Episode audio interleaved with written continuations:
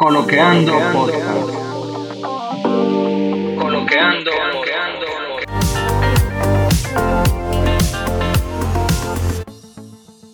Hola, soy Jonathan Rodríguez. No sé cuánto tiempo estarás aquí, pero sea cuanto sea, quiero que sepas que estamos felices por poder compartir todo este tiempo contigo. Bienvenidos. Mis amigos, hola, ¿cómo están? Mi nombre es Ángel Giovanni Ortiz Mejía, retomando la bienvenida de mi hermano Jonathan. Qué bueno que estés con nosotros.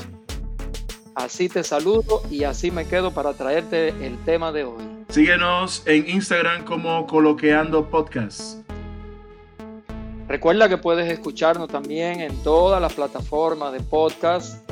La de tu preferencia puede ser Spotify. Si tienes plataforma de Apple, puede ser el Apple Podcast. Pero también estamos alimentando nuestro canal de YouTube, aunque en esta primera temporada solo encontrarás el audio del podcast. Este tema de hoy es un tema interesantísimo, puesto que en la mayoría de nuestros países, mayo, que es el mes que recibe la primavera en el hemisferio norte, donde está totalmente marcado por las flores, debió ser, por supuesto, el mes de todas las madres.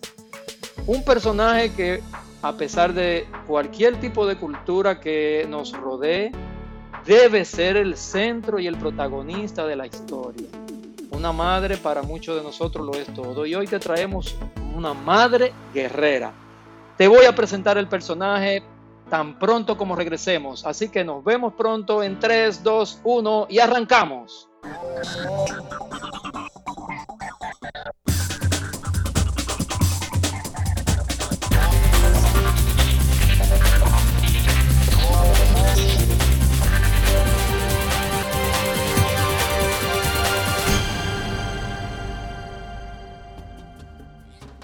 De vuelta con nosotros, amigos. Así como te dije, te tengo un capítulo más emocionantísimo porque ya la gente decía, entró mayo, vamos por la mitad, no van a hablar de las madres y teníamos con los comentarios de ustedes esa prerrogativa de empezar a hablar de madres.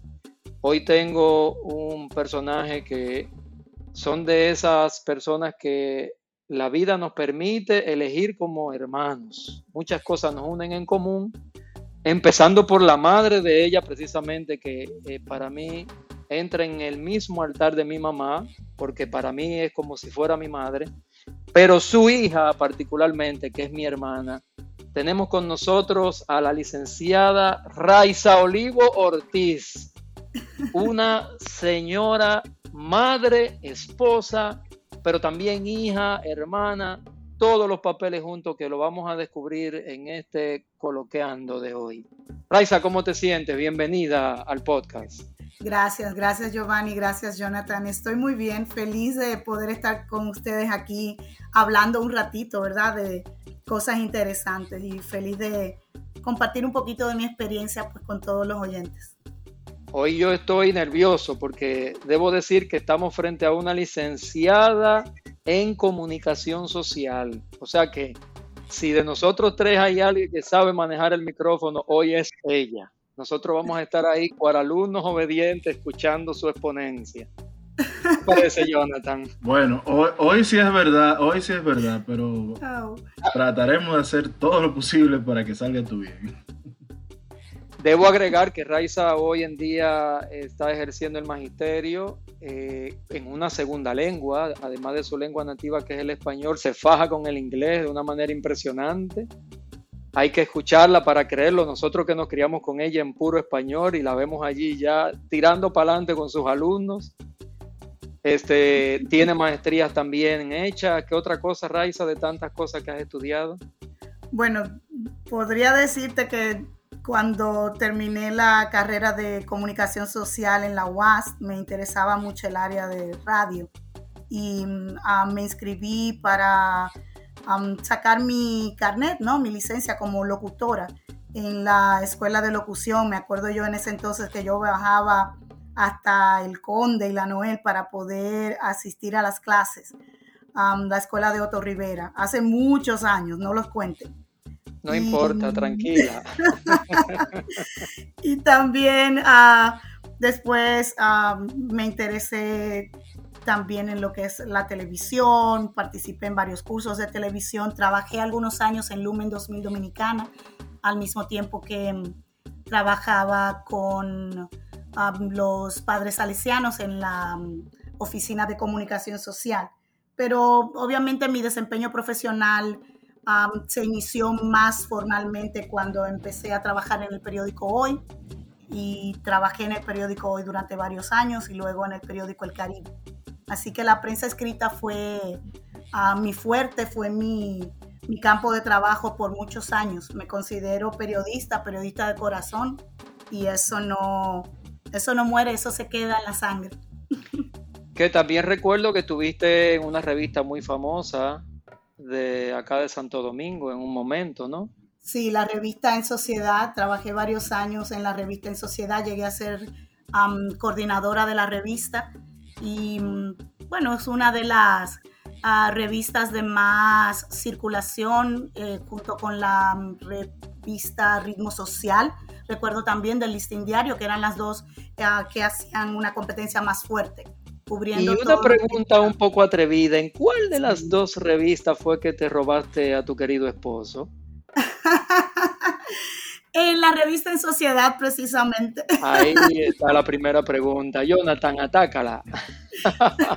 Dado todo este preámbulo, que básicamente es lo que, te queremos preguntar, eh, ¿a qué se dedican pues tú y tu esposo actualmente? Y, aquí en el país, que ya tú has dado algunas pistas de lo, lo que estuvieron haciendo, pues que ya hablamos de la revista. ¿Qué otras cosas más hacías y, por qué decidieron salir de acá, de esta media isla?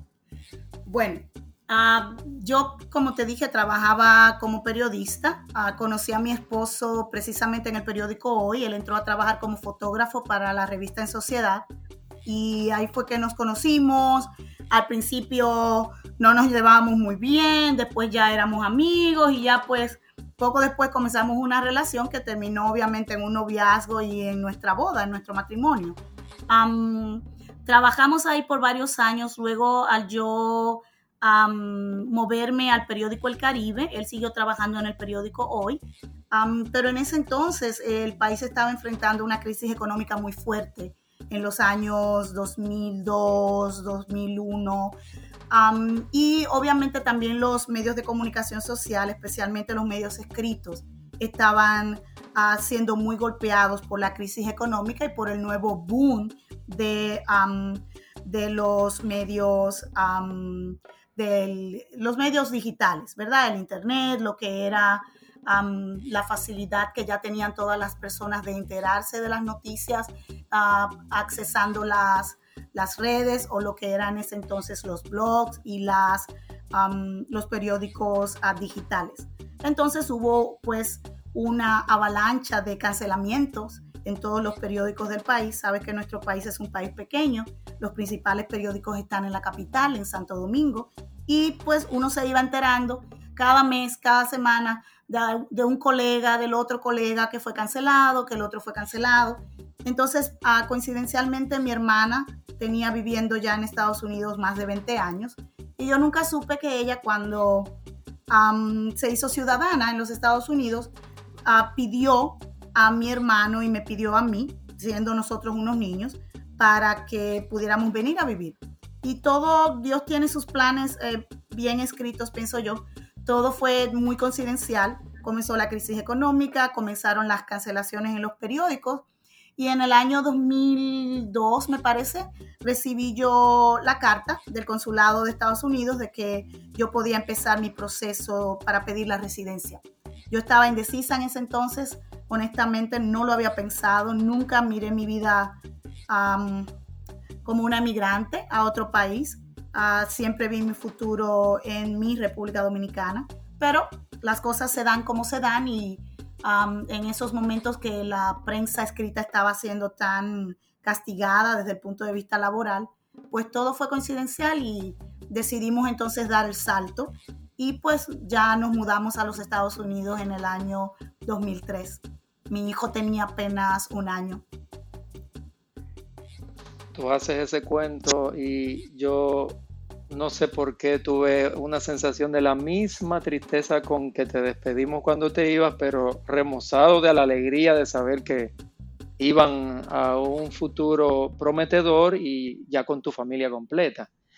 Pero sin ánimo de abusar de la confianza, Raiza, un día tuyo, hoy, yo de hecho, producción pasó en la pregunta que, bueno, pero puede ser una semana. Yo dije, una hora es intensa con ella, una hora es terriblemente intensa. Pero tú te, animarías a resumirnos rápidamente una, un día promedio de tu semana laboral hoy. Bueno, este año ha sido un poquito extraño por la pandemia, ¿verdad? Y yo he estado enseñando desde la casa hace dos semanas apenas que regresé a enseñar a la escuela, ¿no? Al edificio de la escuela. Pero mi día normal, en un año normal, es pues levantarme tal vez, qué sé yo, cinco y media, cinco cuarenta de la mañana para salir a mi escuela porque mi escuela está a 55 minutos manejando de donde yo vivo. Entonces tengo que manejar todos los días casi una hora para llegar, especialmente en lo que llamamos hora pico, ¿no? Hora de la mañana, que todo el mundo sale para el trabajo. Entonces, yo doy clases hasta las 2 y 40. Yo doy clases en una escuela secundaria, doy clases de español. normalmente eh, puedo enseñar desde español 1 hasta español 5. Este año estoy enseñando español 1, español 3 y 3 honores y español 4 y 4 honores. somos tres profesores en el departamento, entonces nos rotamos cada año. Ah, termino la escuela 2 y 40, 3 de la tarde. Normalmente hay reunión de maestros los lunes o esos días me tengo que quedar hasta las 4, 4 y media. Yo también soy asesora del Club de Modelo Naciones Unidas en la escuela. Entonces tenemos debate cada jueves. Esos días pues me quedo normalmente hasta las 4 y media, 5.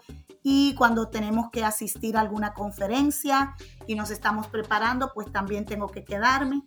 Sin contar los días que algún estudiante me pide verme después de clase o tengo que preparar algo. Entonces, vengo llegando a la casa probablemente a las seis, no todos los días, pero mayormente cinco o seis. Y pues la rutina, ¿no? De la cena, si tengo que organizar algo, si tengo alguna clase que preparar para el siguiente día. Trato de hacer ejercicio por lo menos tres, cuatro veces por semana. A veces no puedo. a veces el ánimo no me da pero trato, trato de hacerlo porque pienso que es importante uh, cuidar la salud. Y mm, nada, descansar un poco en la noche, ver algo de televisión, las noticias, siempre trato de enterarme de las noticias todos los días. Uh, obviamente uh, lo hago más fácilmente por internet, um, pero trato sí de mantenerme al tanto de lo que está pasando en el mundo y a nada, a descansar en la noche, 11, 11 y media, a veces si tengo mucho sueño, ya a las 10 estoy rendida para despertarme al otro día a trabajar. Y yo me imagino que con la pandemia, esa misma rutina ah, ejercida desde el mismo centro del hogar, eh, de alguna manera también se podía complicar, puesto que tu hijo estaba en la casa, no sé si tu esposo también estaba en la casa. Sí. Y entonces atender el colegio, las, las clases por videoconferencia, pero de repente ellos improvisaban alguna necesidad que mami está aquí con nosotros y hay que aprovecharla. Oh, sí, sí, eso, e, e, este fue un año de locos porque mi escuela, aquí empezó la cuarentena en marzo 13. Me acuerdo que yo acababa de llegar hacía dos días de México porque fuimos a una conferencia de Modelo Naciones Unidas, los estudiantes y y yo estuvimos ahí una semana y fue como que nos escapamos de la pandemia por dos días. Había un, hay un poquito de discusión que si íbamos, que si no, pero al final se decidió ir porque es una conferencia importante en la Ciudad de México, entonces estuvimos ahí a como seis días, cinco días. Regresamos. yo me imagino todo el corredero de exactamente, tuvieron que regresar o no, oh, rápido. Sí, regresamos tal como lo teníamos planeado, pero con el susto que si nos iban a dejar entrar, que si iban a cerrar los aeropuertos, pero pudimos llegar bien y dos días después ya estábamos recogiendo todo para ir a la casa. Y en algunas escuelas, por ejemplo, empezaron las clases en línea una o dos semanas después, pero mi escuela no. Mi escuela salimos viernes y ya ese lunes ya yo estaba con la computadora eh, enfrente enseñando. y cuando te toca y cuando te toca salir sin ellos, no te distrae, no te desconcentra. ¿Cuántas veces se te ocurre llamar a la casa para ver cómo se van? Eh, sí, yo no, normalmente llamo en la mañana cuando voy de camino, a pesar de que acabo de salir, siempre estoy cuando voy de camino, tengo que hacer una llamadita, ya sea para recordar que hay que poner algo para la lista del supermercado o que si hay que hacer una, una cita para el doctor, siempre hago una de esas llamaditas como ah, de camino. Después que estoy en la escuela, normalmente no puedo llamar mucho, a menos que tenga ah, algún periodo libre, porque mientras estoy en clase no, no puedo. Lo que hago es que en mi hora de, de almuerzo, ahí aprovecho, hago otra llamada, a ver cómo va todo. Y en la tarde, pues ya cuando vengo de camino. Y... Ok.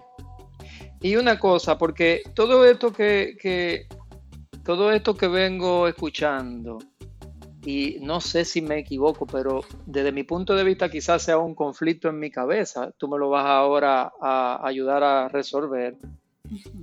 En tu, propia cabecita está la madre, está la esposa, está la maestra de la escuela que de alguna manera te, te, ocupa un tiempo importante de tu día a día. ¿Qué te motiva a tu poder organizar todo eso y de alguna manera lograr la armonía, verdad? Ese es el objetivo principal. ¿Qué te motiva a tu convivir con todo este agente? Yo estoy cansado, Raiza, sofocado, yo estoy exhausto contigo. Si eso eres tú, ¿qué, qué, tú me dejas a mí? Pero hay alguna motivación, me imagino, ¿cuál es el secreto que te dé combustible para tú mantenerte? Ah, si, si, lo puedes compartir con nosotros. Bueno, yo pienso que, que uno de, de, los dones que, que, Dios me ha regalado es el sentido de la responsabilidad. Para mí, el sentido de la responsabilidad me, me empuja, me hace moverme. Yo me siento responsable y asumo mis, mis responsabilidades y trato de asumirlas con coherencia, como madre, como esposa, como maestra. Y yo pienso que eso pues me da la energía para tratar pues de cubrir todas las bases, como se dice, las mujeres hacemos uh, muchos trabajos al mismo tiempo, en inglés le dicen multitasking, cuando tú estás cocinando algo en el sartén, pero al mismo tiempo estás contestando el teléfono de una cita del doctor que llamaron y tienes que confirmar la hora, o tu hijo te está llamando que mami, tengo que inscribirme en este curso, cuándo es que lo vamos a hacer, etcétera. Entonces, esa responsabilidad yo pienso que me lleva por lo menos a tratar de, de dar lo mejor, a tratar de dar lo mejor de mí en cada una de las facetas ¿no? de, la vida que tengo como madre. Pero no, no debemos dejar a un lado que todo eso sabe a disciplina también. O sea, si, si tú no tuvieras ya la disciplina que tú misma has desarrollado y que desde que te conozco, no hace muchos años, no, vamos a mencionar fechas aquí, esto, no, esto no es un almanaque, el, el, episodio no se trata de eso, pero eh, siempre has sido una persona muy disciplinada y yo creo que también, además de la responsabilidad que siempre también te ha caracterizado, eh, eh, van de la mano, van de la mano, a mí me parece que por ahí va la cuestión. Tienes, tienes razón, tienes razón Giovanni, ¿sabes por qué? Porque yo pienso que no vale la pena lamentarse cuando algo sale mal si tú no hiciste todo lo posible para que saliera bien. Y eso implica disciplina. Si tú sabes que tienes un examen, tienes que estudiar para el examen. Tú no puedes esperar un día antes para preocuparte o después que te quemes decir, ay, me quemé. No, tú tienes que decir, ok, yo tengo un examen, es en 10 días, ¿cómo me organizo? ¿A qué hora puedo estudiar? Dicen los japoneses que llegará el momento en que la disciplina de alguna manera sustituirá a la inteligencia. Tiene sentido, porque Dios te da los talentos, pero hay que trabajarlos, ¿no? Hay que, hay que trabajarlos, eso Hay que trabajarlos, así mismo, así mismo. Bueno, hay un tema que nosotros vamos a tratar próximamente en un capítulo por ahí que trata sobre mujeres que no quieren ser madres. Ahora hay un tema muy amplio aquí en República Dominicana que es sobre el aborto y la causal y demás asuntos. Pero no vamos a entrar en eso, sino que lo que queremos saber, y es un asunto muy personal, y ya tú sabrás si no quieres responder o no. Raiza, tú al momento de, vamos a decir, eh, llegado el momento, tú querías ser madre, era algo que tú lo soñabas, eh, o fue algo que se fue construyendo en el camino, o, o simplemente, bueno, pues llegó. Honestamente, mientras yo fui soltera y estaba estudiando, toda mi visión estaba enfocada en mi desarrollo profesional. Uh, después que ya comencé una relación de pareja, ya tuve un noviazgo, un matrimonio, entonces sí, la idea de ser madre se despertó con más fuerza, ¿verdad? Como una manera de, de poder extender ¿no? el, amor y la relación de la pareja a un nuevo ser. Y en ese momento sí, sí quise ser madre y al principio no podía uh, o no pude no embarazarme fácilmente. Fueron varios años desde que me casé hasta que pude uh, por fin concebir. Y fue uno de los regalos más grandes de mi vida. Ese es, el, ese es el proyecto mejor hecho de toda mi vida. Ese es mi mejor proyecto. Tú sabes que a mí,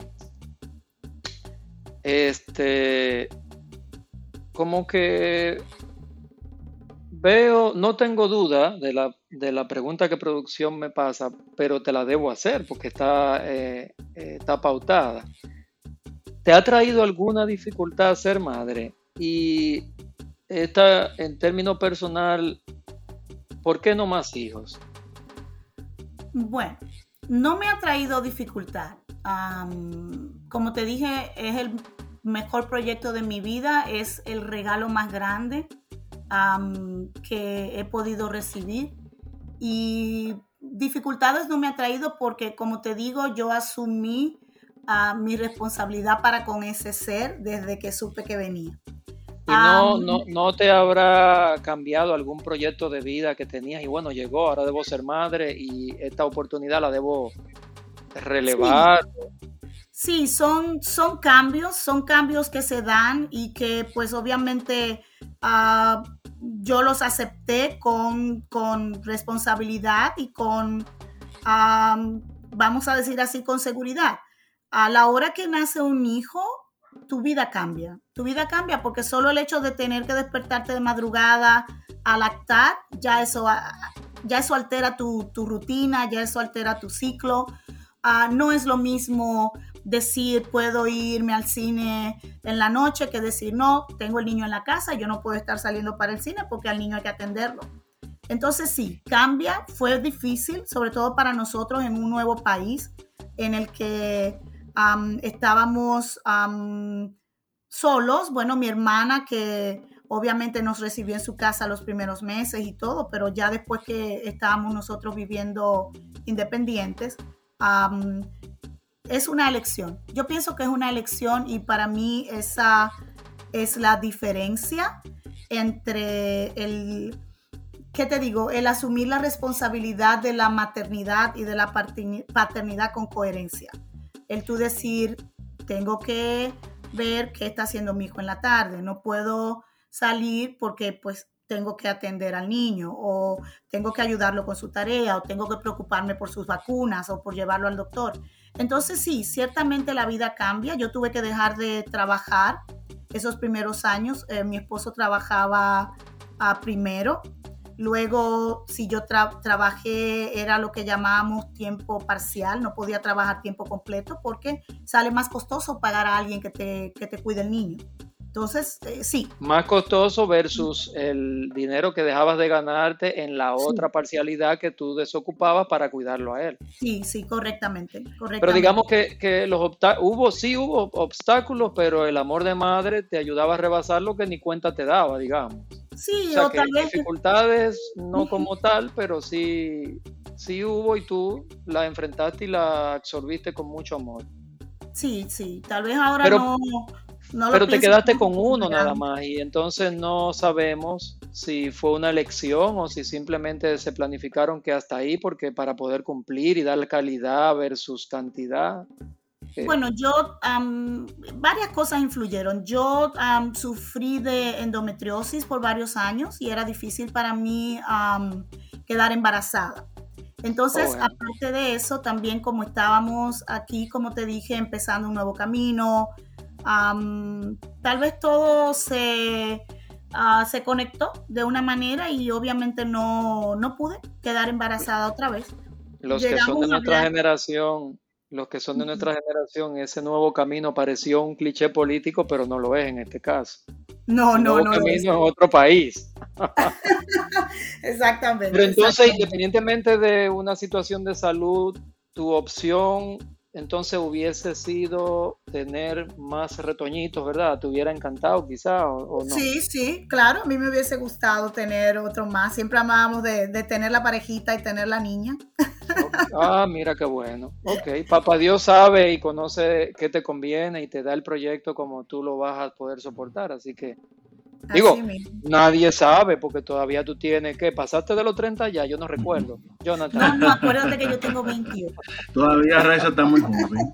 Raiza, y, y hablando de, de madres y de hijos, eh, que bueno, ¿tú has tenido algún referente como madre? Sabemos que, sabemos que hay referentes, pero alguien que te, que te, que como que dice, bueno, si fulana lo logró o como lo hizo Mengana, yo puedo, yo puedo hacer la cosa cuando ya en esos momentos difíciles, que uno dice, pero fulano se fajó, hizo esto y aquello, lo otro, es como que ese tú, eh, en cuanto a esa parte Sí, la- sí. que tú admiras como madre. Yo te podría decir que, que, mm, como referente yo podría tener a muchas madres. La primera de ellas, mi madre, que fue una guerrera, valga la redundancia del título de hoy. Ah, una guerrera que, Sí, que trabajó toda sí, su a vida por llevar su familia adelante. Y mm, entre ellas también, yo pienso que cada madre es un referente porque cada mujer hace su mejor esfuerzo con las circunstancias que la vida le da. Y a veces, a, a pesar de las circunstancias que la vida le da, hay mujeres que sacrifican muchas cosas por, por sus hijos. Y esa es una realidad que a veces está un poco olvidada y nos prestamos mucho a- a juzgar y a cuestionar y a idealizar a seres humanos con, con defectos que tuvieron sus problemas también de- de niños que cargan tal vez las propias deficiencias de su propia crianza y aún así superan los obstáculos y entregan todo lo que pueden para sus hijos.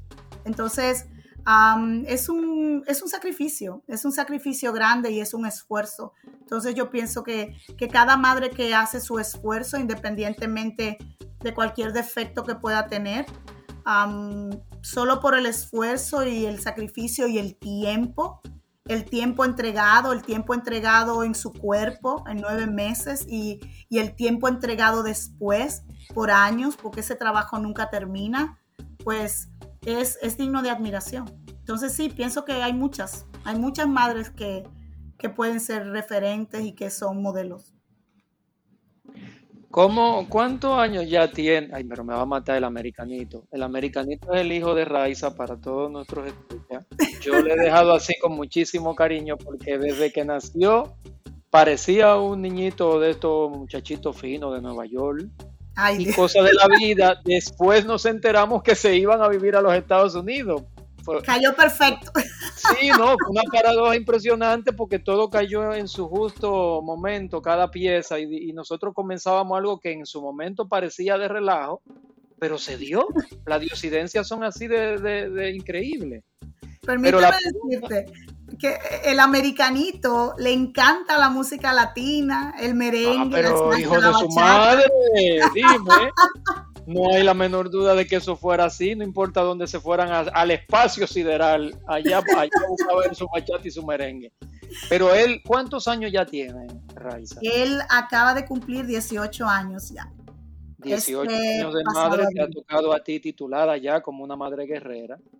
Y bueno, la pregunta que tengo siguiente es de si eh, se te ha dificultado criarlo en esa otra cultura donde por necesidad o por decisión o coyunturalmente, por fortuitamente, digamos, una visión de tu hermana a futuro y aunque desde la discreción, pero te asignó esa terrible tarea de tener que criar a tu hijo en otra cultura, con otras costumbres. ¿Te ha sido mm. fácil? Esa sería la pregunta. Mm, fácil no es, porque obviamente junto a todas las dificultades que de por sí trae criar a un, niño, es difícil cuando tú no tienes como ese sistema de soporte que podrías tener cuando tú estás en tu país, que tiene tus familiares cerca, tus amigos, aparte de mi hermana, ¿verdad? Yo lo que pienso es que yo hice y mi esposo hicimos todo lo posible por educarlo en los valores que nosotros tenemos como referencia en nuestra vida. También hasta eso es un detalle importante este país es un país muy grande y con muchos inmigrantes.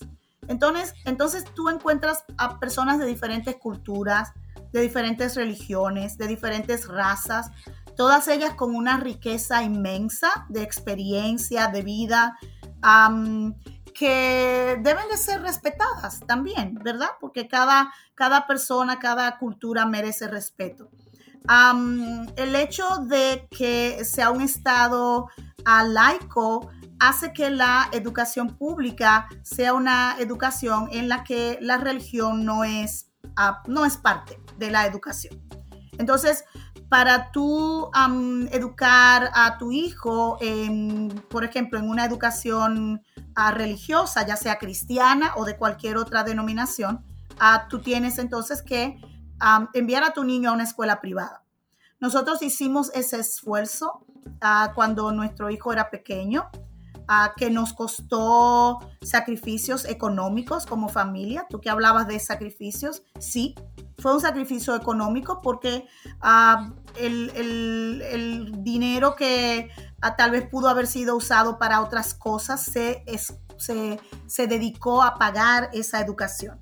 Pero se priorizó esa educación versus otras chulerías que ustedes pudieron haber disfrutado de todas las que ese gran país. Claro que y yo quería y yo quería que tú entraste sin querer queriendo a, una duda o más bien una curiosidad que yo tenía y, tú te atreverías a establecer comparación entre la educación que tú has logrado darle a, a tu hijo en Estados Unidos versus la educación en República Dominicana que tú bien conoces. Sí, yo pienso que sí, que, se, puede, se puede educar en los valores, porque la educación familiar es la más importante. Entonces, ah, si tú educas a tu hijo en los valores en la casa, independientemente ah, de la escuela, esos valores van a estar. Pero algo que tiene aquí de diferencia la, educación con República Dominicana es obviamente que hay más recursos. Ah, también es una educación que es mucho más diversa en el sentido de la diversidad de personas. pero yo pienso que sí, que, se puede, se puede educar a los hijos en los, en los valores y tal vez el hecho de nosotros escoger la educación privada en un principio cuando él era más pequeño, cuando necesitaba esa fuerte formación, fue importante. Ah, ya después, eh, cuando estuvo en escuela secundaria, él se gradúa este año, ya pudo ir a una escuela pública, pero ya es un muchacho que tiene sus valores claros en la vida. Ya yo puedo, por decir así, soltarlo y yo sé que él va a escoger lo correcto. Pues muchas gracias por llegar a este momento de este podcast, en, esta, en este episodio, dado que hoy pretendemos iniciar lo que es una serie de las madres luchadoras que existen tantas en el mundo. Y vamos a ir viendo un universo de estas guerreras que tenemos día a día entre dificultades, planeación y trataremos de que se puedan ver reflejados reflejadas en esas vidas que no serán perfectas, pero sí nos dicen mucho sobre la superación, sobre lo que es el calor de hogar, sobre lo que es la responsabilidad y sobre todo lo que significa ser una madre en estos días. Coméntenos a quién le gustaría escuchar en estos episodios, en esta serie de Madres Guerreras. Y bueno, querida amiga, querida hermana, ¿cómo te has sentido? ¿Cómo la pasaste con nosotros? ¿Cómo te has sentido en el episodio de hoy? Estrenando el, mes de las madres y estrenándolo justamente contigo. Muy bien, me siento honrada. No sé si pues pude de verdad expresar claramente lo que quería comunicarles. Espero que pues mi experiencia humildemente pues sirva para, para motivar y saber que sí, que, que, se puede, se puede, se puede educar, se puede ofrecer a los hijos valores y, y se puede soñar, se puede soñar a tener éxito profesional, éxito uh, familiar. No es que no se pueda, pero requiere, requiere trabajo y requiere sacrificio. Viniendo de la madre que tú vienes, yo no tenía la menor duda de que tú eres una carta de triunfo a donde quiera que Papá Dios te hubiera colocado. Y del lado de ese majestuoso esposo que te ha tocado, que para sorpresa de muchos de nuestros escuchas, venimos con un episodio con él que ni siquiera he querido mencionar su nombre precisamente para mantenerlo en la discreción y en el anonimato hasta ese gran capítulo que le estamos preparando a él. Muchísimas gracias, Raiza, que bueno contar contigo. Yo sé que vendrán otros episodios que tú serás muy necesaria, que yo sé que contamos contigo, ojalá que sí. Eh, ¿Te animas a, a, alguna red social para las personas que quieran conocerte, si quieren empezar a ponerle rostro a estas voces? Que puedan conocerte en alguna de tus redes sociales, si te animas, si no, tranquila. Sí, bueno, yo tengo mi, mi Instagram que es iRay, y latina, R-A-Y, ese es mi, mi Instagram y nada, ahí estoy para los que quieran. Cualquier cosa que quieran saber o conocer de comunicación social, de cómo se vive en los Estados Unidos, de si se puede o no ser madre en Estados Unidos, eh, cualquier duda de, con relación a la educación en los Estados Unidos. Pero si quieren hablar de fotografía, ella es la secretaria de su esposo, que es un maestro de la fotografía. Ya estoy haciendo el preámbulo. Señores, muchísimas gracias por escucharnos. Aquí, hasta aquí dejamos este episodio. Con Raiza podemos pasarnos toda una vida porque es exquisita. No se olviden que estamos publicando todos los miércoles, estamos en todas las plataformas de podcast, la de su preferencia. A los que les gusta Spotify, por ahí estamos. El que quiera Google Podcast, el que quiera Apple Podcast, no importa. Pero recuerden que también estas voces están participando de nuestro canal en YouTube con el mismo nombre de Coloqueando Podcast. Recuerden el Instagram, coloqueando podcast, arroba, coméntenos y denle like si les gustó. Hasta la próxima. Así que muchísimas gracias Raiza y amigos, amigas, pasen buenas.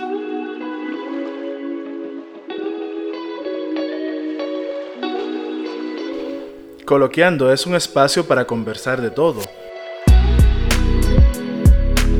respetando la diversidad de opinión. Si te gustó este podcast, compártelo con tus amigos. Nadie sabe, tal vez les gusta.